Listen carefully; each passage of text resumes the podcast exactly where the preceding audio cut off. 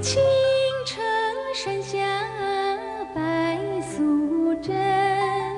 洞中千年修此身。啊啊啊！清修苦练来得道，脱胎换骨变成人。啊啊！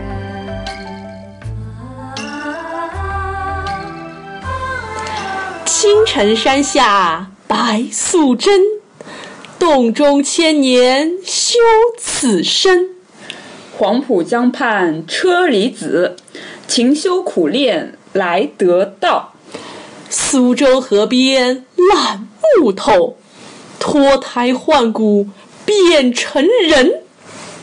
那刚才大家听到的这首就是经典电视剧《新白娘子传奇》的主题曲《青城山下白素贞》。哎，烂木头学姐啊，我们为什么要听这首这么怀旧的歌曲啊？对，因为我们两个礼拜前一起看了一部电影，叫做《白蛇缘起》。其实，其实我还蛮感谢车厘子学妹的，因为你也知道，这半年来我没有干什么别的事情。嗯，对对对，对这在苦战那个对，在苦战日语，对，还 有苦战英语。嗯就最近是一个日语和英语两手抓的人，所以最近真的是两耳不闻窗外事，没就错是没有好好的关注中国影坛都发生了一些什么样的事情。然后还也好，没有好好的来继续我们的一车烂花节目，对吧？对我，我对不起车厘子学妹。没有没有没有没有。好然好，后回到正题，回对，到回回到正题，就其实我真的不知道追光动画又出了一部新的电影。嗯，对，因为追光动画前几部片子就是扑街扑的都太厉害了。对，已经就觉得说估计呃不会再出新的片子，这个公司还在不在运营也不是很对，清楚就是我连追光动画这个公司还在不在都是一个 question mark。对对呃， 直到直到有一天，车厘子学妹突然之间跟我说：“哎，我们要不要去看呃《白蛇缘起》啊？”我想、what what is 啊《白蛇什么缘起什》？么什么片子对吧？对，因为你也知道，其实《白蛇传》这个故事那么多年来。就查吵来吵去，吵来吵去，也吵了很多遍了。对，电视剧版就出了好几。对，好几而且几乎是每两三年都会有一版新的电视剧会出来，所以我就搞得很 confused，它什么时候有动画版了？版嗯，对， 其实是一个非常大、非常大的惊喜。我记得非常清楚，呃，当车厘子学妹和我坐在电影院的卡座上的时候，你还说了句：“啊，这个片子我估计票房不会好的吧？这个片子就算口碑很好嘛，肯定是不卖座的呀。”对的，结果发生了什么呢？结果发生了什么呢？打脸事件，打脸 没了！有没有啪啪啪打脸。对，，啪啪啪！我当时是这么说的，我觉得这个片子不会过亿的票房，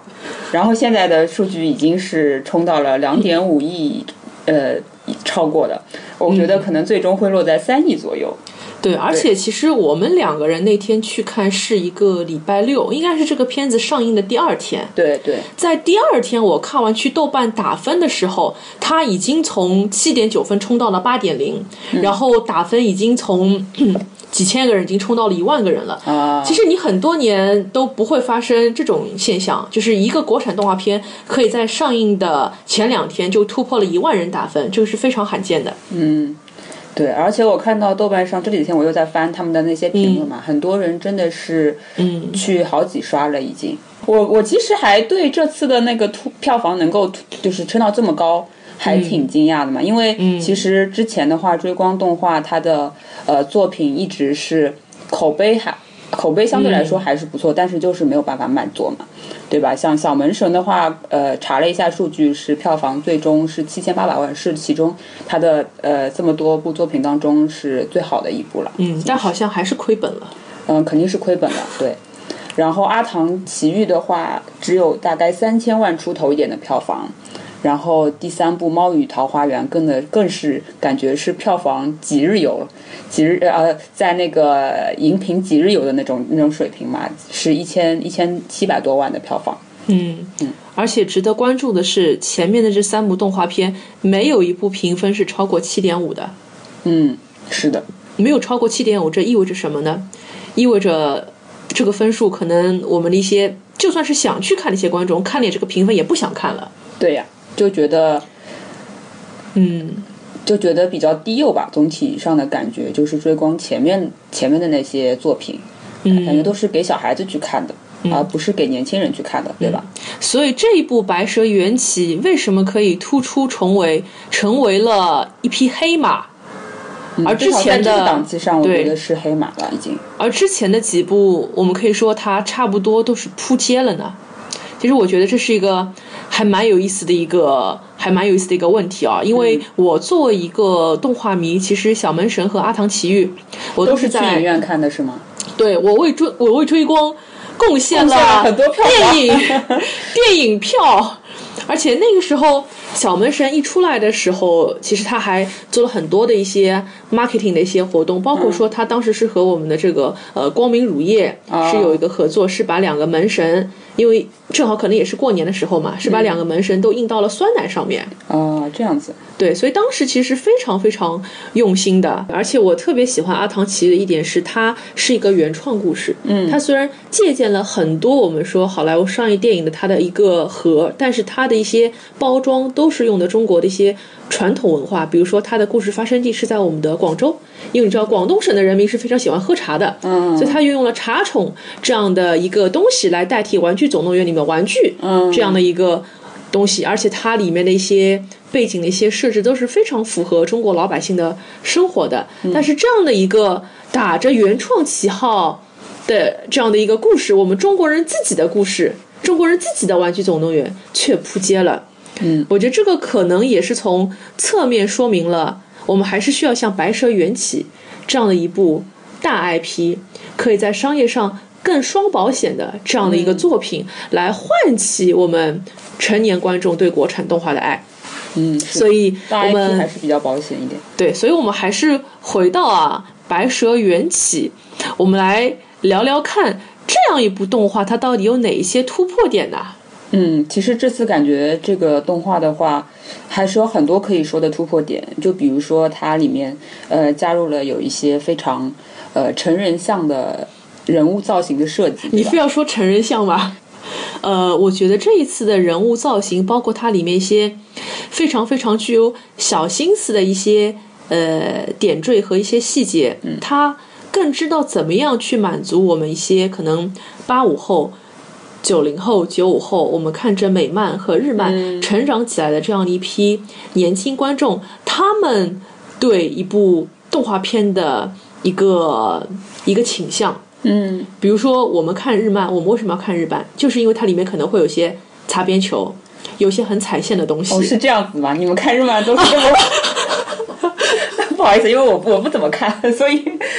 好好好，你说你说继续说，对， 不一一不小心暴露了自己的属 性。对，就是我觉得《白蛇缘起》它很好的，嗯，在大荧幕上就是对我们这些观众打脸了，嗯，啪啪啪！你以为我们过来是要跟你讲许仙和白娘子的故事吗？你以为我是要跟你们讲一些，呃。非常具有道德约束感的故事吗？并非如此，我们要让你看到那些你想看的东西。我觉得这是一部国产动画片非常有胆量的一个地方，就是你进来，我肯定会给你惊喜。而且它里面的一些桥段的一些自吐自槽，他也准备好了。比如说，哎，那个船家不要再唱渡情了，这都是老老黄历了，嗯，这都是几百年前的调子了。嗯，包括动物开口说话，哦，谁真正喜欢你，只不过是讨口饭吃而已。对，有很多这种小心思在里面，还挺有趣的。对，这是我觉得还蛮有意思，就是说它会完全满足你的一个期待，所以我相信为什么《白蛇缘起》现在能有八点零到八点一分。并不是因为它本身这个故事有多大的一个完美，恰恰相反，它故事有很大很大的瑕疵。对，有很多 bug 在里面。而八点零和八点一说明了什么？说明的是我们之前对国产动画片我们的期待非常之低。嗯，正因为期待值非常的低，最后它有了一个反弹，会觉得这是值得我们去看的。对，然后包括后来我回来之后，就是在写影评的时候，我发现我们两个人有一点是相通的，哪一点是相同的？我们都发现里面那些主要人物的人设都借鉴了我们以往的一些可能仙侠剧、嗯一些呃比较经典的一些武侠电影当中的一些人设。比如我当天是这么说的，呃，这个男主角许仙，嗯嗯非常非常的胡歌。女主角白呃叫叫小白是吗？小白嗯非常非常的鞠婧祎，然后那位国师的小走狗非常非常的东厂成坤，嗯，然后我发现你也觉得男主角长得很像李逍遥，对，后来他们我看到网上说像任贤齐，然后 What？ 然后小白小白像杨超越，嗯真的吗？对你这句话有毒， 你这句话有毒，对呀、真的呀，因为你你这么一说，我突然觉得有点像杨超越了，是吧？怎是么办很像杨超怎么越。 办？太可怕了，真的有一点，嗯呃其真的有实一点其实还是比较像，我觉得那个像《冰雪奇缘》里面的那种感觉嘛，就，但是因为他，我觉得他这个人物设计就是，呃，一个是有一点点脸型方面会有一点像像那个美式的《冰雪奇缘》的 Elsa 里面那那那两那两个造型嘛，但他其实眼睛部分他就比较偏中国人的那种丹凤眼，丹凤眼，对，往上往上翘的这样的，所以就像杨超越了，因为杨超越就是我我就是觉这种得感， 我觉得我们我们并不是在夸人设，我们可能是在变相的夸杨超越很符合国人的审美，嗯。好吧？好 吧，扯远了这个话题，绕回来，绕回来。扯远了。然后刚才谈到为什么能够成功的第一点啊，那还是因为它满足了大部分一些已经成年的动画爱好者的一个期待，且远远的超过了一个期待。嗯，你包 觉得是满足了是吗？我觉得是我被吓到了呢。你被吓到了什么？就是那个包括，呃，他有一段是小白跟小青在水中这有什么好哎吓到的啦？弹琴的啊那个桥段，然后人家没有弹琴啊，没有没有没有，不是弹琴，就是两个人非常的有那种倾向，然后哪种倾向啦？特别是那个白蛇，就是穿上衣服的那一瞬间，我觉得就非常成人成人像。你回去可以再看一下那个。对，我知。道你说的是那个，他就是裸体哎从水里走出来，然后用脚勾了一下他的衣服，然后对啪啪啪就穿好了那一段，对是对吗？对对，还有就是， 那段是我们宅男的福利呀、还有还有就是，呃，狐妖出来的那那那一刹那也是，嗯哎呀，非常的骚气，看到我都非常脸红心跳。我想，what？一部动画片居然出现了这种 这种非常大胆暴露嗯像袒那胸种，露乳，呃，像那种可可以是说是在很多游戏当中才会出现的画面，就是，对吧？又又露腿的又露那手种画面对对对对对，那种打引号的那种种哎那种画面对我感觉这个造型的设计就是完全非常非迎常合了日那个式宅男的那种审美，所以我就怀疑做这个人设的是不是全是男性团队做的呢？呃，非常有可能，因为其实我相信一部比较成熟的动呃成人向的呸什么成人向，一部老少咸宜的动画电影，它里面的所有的角色都是有一定的这个功能性的。嗯，比如说这个狐仙，这个性感风骚的狐仙，这个不爱穿鞋还有露胸的狐仙，它一定是为了满足宅男而存在的一个存在，而许宣。的存在肯定是为了满足我们一大批可能对爱情还有所向往的傻白甜，而小白这样的一个存在，可能是满足一些我们可能呃比较喜欢杨超越那种类型的。好吧，怎么感觉一下子说的很 low？对，所以我的意思是说，其实每一个角色他都有他一定的这个 target audience，嗯，他们都击中了某一部分的人心，甚至我看到我身边很多的一些豆瓣的一些直男友邻，他们看完这个片子之后，别的什么都没有记住，就只记记住了那个小狐仙，嗯，而而且用像他们的眼神来看，一个不穿鞋、不穿袜子的小狐仙露出他的脚底板去踢人，这是一个非常非常性感的动作，他们都觉得被那个动作给击到了。就有一种昆汀的习惯拍那个脚的那种对感觉，有很很有很大的那个特写嘛，就挺对撩人的。对，非对我常作为非女性常观众来看，就是有点接受不能。好的，嗯 我是非常的直，你是个比你直的 人。嗯对，所以说不光光是说在这些人物的外形、人物的一些呃动作上面，他们都是有一些非常具有小心思的一些描绘。嗯但是我以及其实嗯这次比较震惊的还是他，嗯其中就是呃小青跟小白的这一段，嗯，呃，是你觉得很踩线的部分是吗？对啊，就是这段肯定是他明显很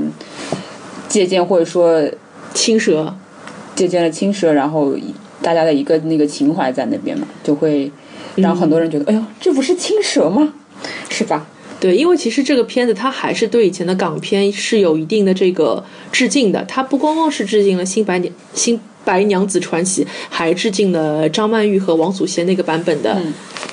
青蛇，因为青蛇这个形象原本最早他就是一个男性。就是有传说他曾经是一个男性，但是因为他爱上了白蛇，所以自己愿意化为女性跟随着他。嗯，所以他们的这段关系也从一定程度上满足了一部分这个百合党的这个爱。嗯，所以就还是觉得是一个比较大的突破，至少对动画片这个领域来说吧。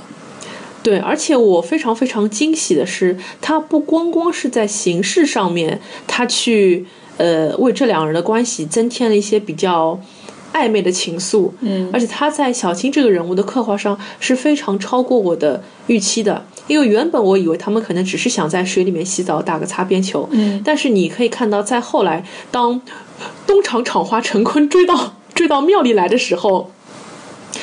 小青其实是非常非常的去、呃、想去保护白蛇，嗯而且她愿意去吃了姥姥的那个什么毒，啊，吃了姥老姥了，吃了所以你已经把他那个蛇母脑补成天山天山童姥的那种感觉。她不是天山童姥呀，她就是姥姥呀，觉得等发帮姥姥一样呀。哦，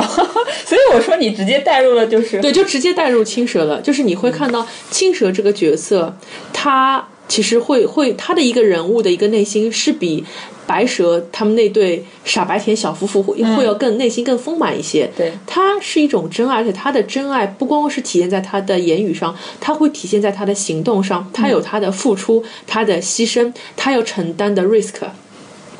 所以很多很多时候我会觉得。这个片子在剧情上面，它为青蛇增加了更多的一些人性的光，哎，蛇性的光辉点。嗯，而许宣相比之下，他的这个形象就要单薄了很多。这个也是我们后面要谈的关于人物的一些嗯吐槽点，所以会觉得，嗯，包括说。呃，我在看这个片子的时候，看到中间的部分，我一度非常的坐立难安，你知道吗？为什么呢？就是当白蛇和许宣两人逃到那个地牢里面去，不知为什么就开始宽衣解带，做了一些他们爱做的事情。这个时候我就开始摩拳擦掌，觉得有点忍不住了，因为这个时候男主角的狗和小青还在外面在等他们。啊，然后当时当他们两个人做完了他们爱做的事情之后，你就会看到小青和一只狗蹲在一起，两个人的脸色都不太好，就是一蛇一狗的脸色都 就不太好。感觉是另一半都被夺去了，对对吧另一然半后成都了被天涯沦落人，天涯沦落狗和 沦沦落蛇。对你表面上看这是一只狗和一只蛇，其实都是两只狗， 对，都是两只狗。嗯然后那个时候我就觉得，嗯，非常的坐立难安这个设定真的是，非常坐立其难 实安。我一直觉得，就是这个转折点啊，就你像许宣，他为什么呃这么执着要变成妖也要跟那个小白在一起啊？你不觉得这个非常就是这个转折点非常的突兀吗？就是他其实就是呃没有任何来由的对这个小白好，然后呃跟他共度良宵了之后，还被人家甩了。然后就马上说不行，我我要呃把你追回来，然后我要一生一世都跟你在一起，我即使变成妖也在所不辞。这个就这个时候我更更加的坐立难安了。对就就其实这个三观有点震惊，对不对？嗯，不光是三观震惊了，我震惊于，呃，春宵一刻真的是值千金啊！ 对啊，对啊，我就就其实这点也是被很多人吐槽的一点嘛。我觉得如果其实可以改变一下，它就很好理解了。就比如说，可以把这个剧情稍微转换一下，对吧？就是说共度良宵之后，他们可能觉觉得说，啊、就是以都对方都是对的人，想要去呃澄清，然后到村子里面去，村子里面比如说可以呃澄清，然后呃摆喜宴嘛，喜宴之后不是要喝酒的嘛，然后喝酒了之后就呃小白他不小心露出了尾巴，然后就被村民发现了之后，呃被棒打鸳鸯，对对对，棒打鸳鸯了之后，然后呃许宣这时候再出来说那句话，这世上。两条腿的兽，两条腿的恶恶魔。两条这世上两条两条腿的恶魔多的是是吧？两条腿的什么？对，差不多就是差说不多这意思，对对对。人和妖多又多的有是什么差距对呢？然后多了条尾巴又怎么样？然后这个时候你再把这个转过来，它去嗯变成妖，这不就是很合理的吗？最好是在两个人认爱之前，要经历一些波风折浪、对波折不来嗯要。让人家觉得是共度了良宵之后，但是你但是知道吧啊但是但是车厘子，你有没有想过？嗯，一方面我们的进度条不够了，啊、经费在燃烧；好吧，好吧，第二，可能男人真的就是这样吧。就是这点是让我觉得看得很不舒的不舒服的地方，让我觉得非常没有经过思考，没有经过精心设计，嗯，展现的一个情节吧，就非常突兀。如果你再承接的好一点，就不会是这种感觉了，对吧对？对，这正是因为没有经历过那么多的大风大浪，所以我们的爱情啊，就像不是值得推敲。对我们的爱情就像是那个什么什么一样，走两步就散 了。你你，我还我甚至觉得说这种新闻，你知道发发发生在现代，就是那种百度首页上的民生社会新闻上，一男子捡到呃一一貌美如花的女子，然后为其取暖，照顾她，然后等她病好了之后共度良宵，对吧？结果第二天，该名女子竟呃竟竟残忍的说我们分手吧，你跟我不是一类人。然后男子还是仍旧是非常的。就是死心塌地要追求她，说我一定会把你追到手，无论天涯海角，我要把你找到。然后网友惊呼根本是民生新闻来， 跟故事哎。要上老娘舅的，对吧？对，非非对啊，你就觉得这个常对吧？就是这个逻辑，就是这个这个爱情，就是感觉经不起推敲。对。后来后来我们两个人看完电影之后，在排队上厕所的时候，说了一句：“要死了，为了搞女人，连人都不做了。这是非常非常可怕的一点，但是。当然了，瑕不掩瑜，因为它的技术层面还是非常非常好的。对，包括最后当就所有的一些爱恨纠葛都结束之后，他们两个人回到了青城山下。嗯，白素贞成了白素贞，许仙成了许仙。之后的断桥相会，那一刻觉得风景真的是非常非常的美，从来没有觉得杭州西湖这么的美过。嗯，对，会不会又在春节拉动了一波西消湖费的这个旅游的这个热一潮波热潮呢？这就不知道了呀。对但这就是不知我道觉得了他其实最后能够回到这个非常怀旧的场景嘛，因为他本来这部片子就是《白蛇缘起》嘛，就是讲那个等于是《新白》这个电视剧之前的故事，所以他我觉得他可能还会有下一步的打算，我不知道啊，不知道这个是不是有这个可能性了。但是看起来说这一波票房应该是还不错的话，口碑不错的话，也许还会有下一部再出现。但是你有没有呃发现它里面有一个设计点，我觉得还是比较巧妙。这也是我其实是看后来看一些影评，或者嗯说看一些人,、人家的评论看到的，就是呃许宣他成成妖之前不是被那个狐仙吸去了吸去了某些东西嘛？那一段也很黄色的，嗯，哦然后、哦，那段比较成人。然后，然后他们就是想说这个吸取的东西到底是什么呢？你精有没嗯有细想、啊你！有没有想过？你让我猜一下，吸取的东西当然是他作为人的精气的 energy。但是 energy，电影里面并没有表表现出来变老啊，或者是什么样子。阳刚之气，呃，这其实有点像，就是哇他刚刚啊他到那个呃变成许许许仙了之但是后他，拉开故事一看，该在的还在。我 你不要突然开车好不好？ 没有开车啊！没有，就是他最后不是回到那个西湖嘛？嗯回到西湖之后，他不是变成了那个许仙嘛？嗯许仙就变成了一个文弱书生，然后等于是就是他前世的那种嗯英勇的这种 东西就没就有没有了。了。对，嗯，我觉得这个分析还是非常到位的，因为我在刚刚看完《白蛇缘起》的时候，我们在厕所里面聊了很多。为什么总是在厕所里面聊那么多？当时我一个困惑点就是在于，呃，这样的嗯这样的一段爱情为什么会发生？是不是正是因为呃许宣这样的人物他太过鲁莽？就是因为他太鲁莽了，所以他来不及去想哦，我遇到的这个不知姓名的女子到底是好是坏，嗯，是是仙还是妖，我都愿意去爱她。是不是正因为他是一个莽夫，嗯，他做的一切的事情都是不计代价的。而到了我们非常耳熟能详的《新白娘子传奇》当中，许仙也就是他的这个转世，成了一个非常之嗯，不那么的英勇果敢的，反而是非常非常懦弱、胆怯的这样子一个人，可以说和许宣的人设是相差的比较大。嗯，是的，所以我觉得这这还是挺挺合理，然后也是挺巧妙的一个地方吧，嗯，把那个许宣这个人物设计的成这样子的一个的比较莽夫的这样的一个一个人设， 嗯，有道理。所以电视剧让女人来演，这有任何有什么关系吗？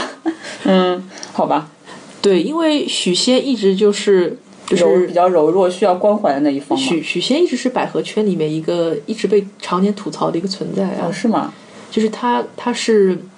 他是那种也算是渣男的一种吧，嗯，对，也是渣男的一种。他是那种到了紧要关头，不仅不能保护自己爱的人，反而还要踩他一脚，嗯，是非常非常不值得爱的这样的一个人。还有一个吐槽点是，你觉不觉得这个就是这个动画片的片名嗯让人感觉嗯，很像这种翻译过来的外国片子的名字，《白蛇冒号缘起》。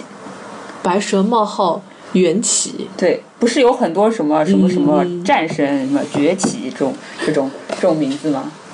我觉得这个名字其实不是特别的响亮，不知道他们为什么会，是不是为了就是说，呃，国外的一些票房的考虑，说起了这样子的一个一个名字。因为你想，我们这几年看到的比较大热的动画，什么《大圣归来》啊，《大鱼海棠》啊，怎么都是大嗯大护法，啊大世界，就大白蛇。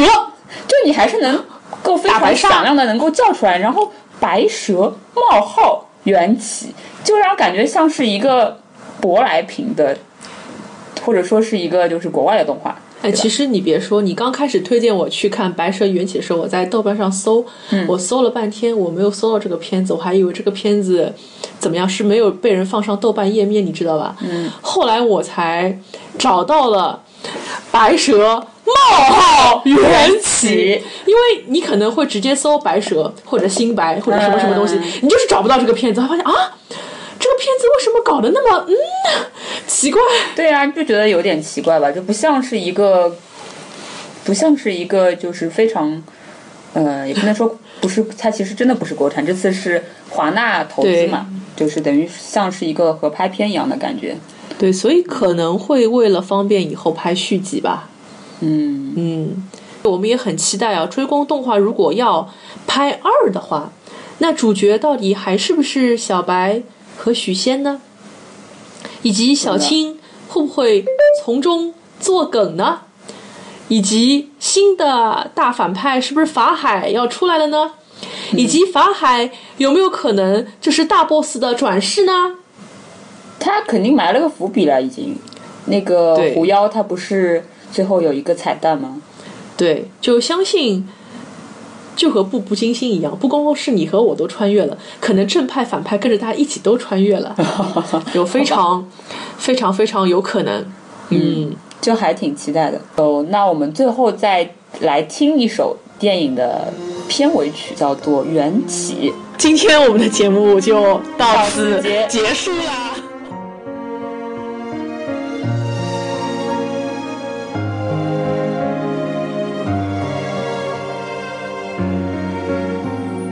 月阴晴圆缺，如你的发梢。街年年今夜，悄悄地缠绕。问君记得多少？自生自在逍遥。长相思终不悔，花飞尽草无垠，天地朝朝。我似一叶小舟，无处可停靠。